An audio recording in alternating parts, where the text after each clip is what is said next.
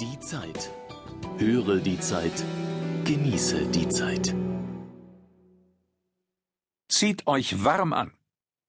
Das wichtigste Ergebnis der Bali-Konferenz steht in einer Fußnote.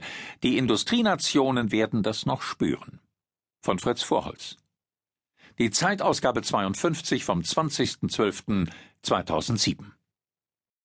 Es gilt das gesprochene Wort.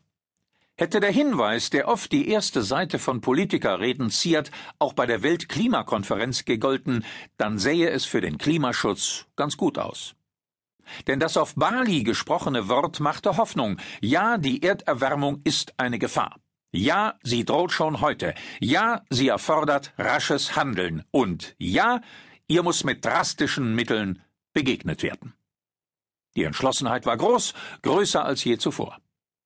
Jedenfalls im Plenarsaal des Kongresszentrums, in den ernsten Reden der Minister. Bescheiden blieb dagegen der Beschluss, so bescheiden, dass selbst das Papier ungeduldig werden könnte, auf dem er verfasst ist. Eine durchverhandelte Nacht der Schöpfung, Tränen, die Szenerie erweckte den Eindruck, die Menschheit vereinbare Weltrettendes.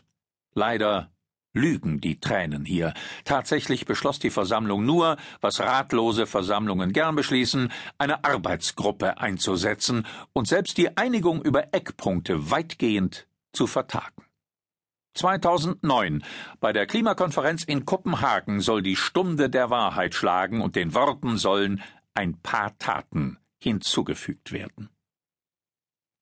Ein gutes Dutzend Jahre schon dauern die diplomatischen Bemühungen gegen den menschengemachten Klimawandel. Sie blieben erfolglos, weil immer mindestens eine Nation, oft genug die USA, nicht richtig wollte. Und dennoch sind die Verhandlungen ohne Alternative. Das wichtigste Ergebnis von Bali ist deshalb, dass der Prozess nicht zusammengebrochen ist. Der Klimawandel geht weiter, der Klimaprozess aber auch, nur eben viel zu langsam. Internationale Einigungen sind immer langwierig, schließlich kann man hier niemanden zu etwas zwingen. Der Gegenstand der Weltklimakonferenz unterscheidet sich allerdings in einem von dem aller anderen globalen Verhandlungsprozesse. Die Natur lässt nicht mit sich verhandeln. Dass Angela Merkel trotzdem von einem großen Erfolg spricht, kann man verstehen. Sie hat ihr ökologisches Renommee mit dem Erfolg der Konferenz verknüpft. Sollen etwa ihre monatelangen Bemühungen vergebens gewesen sein? Ihr klimapolitisches Engagement als EU-Präsidentin, ihr Sieg von Heiligendamm, wo sie als G8-Präsidentin sogar George W. Bush fürs Wetter interessieren konnte? Merkel muss feiern. Notfalls grundlos. Zwar ist in dem beschlossenen Bali-Aktionsplan von tiefen Einschnitten bei den globalen Treibhausgasen die Rede, aber was sind schon tiefe Einschnitte? Bushs Leute verstehen darunter etwas anderes als Sigmar Gabriel, der gern mit möglichst konkreten Abmachungen nach Hause gefahren wäre. Nach endlosen Wortklaubereien ist die Antwort schließlich in eine Fußnote verbannt worden.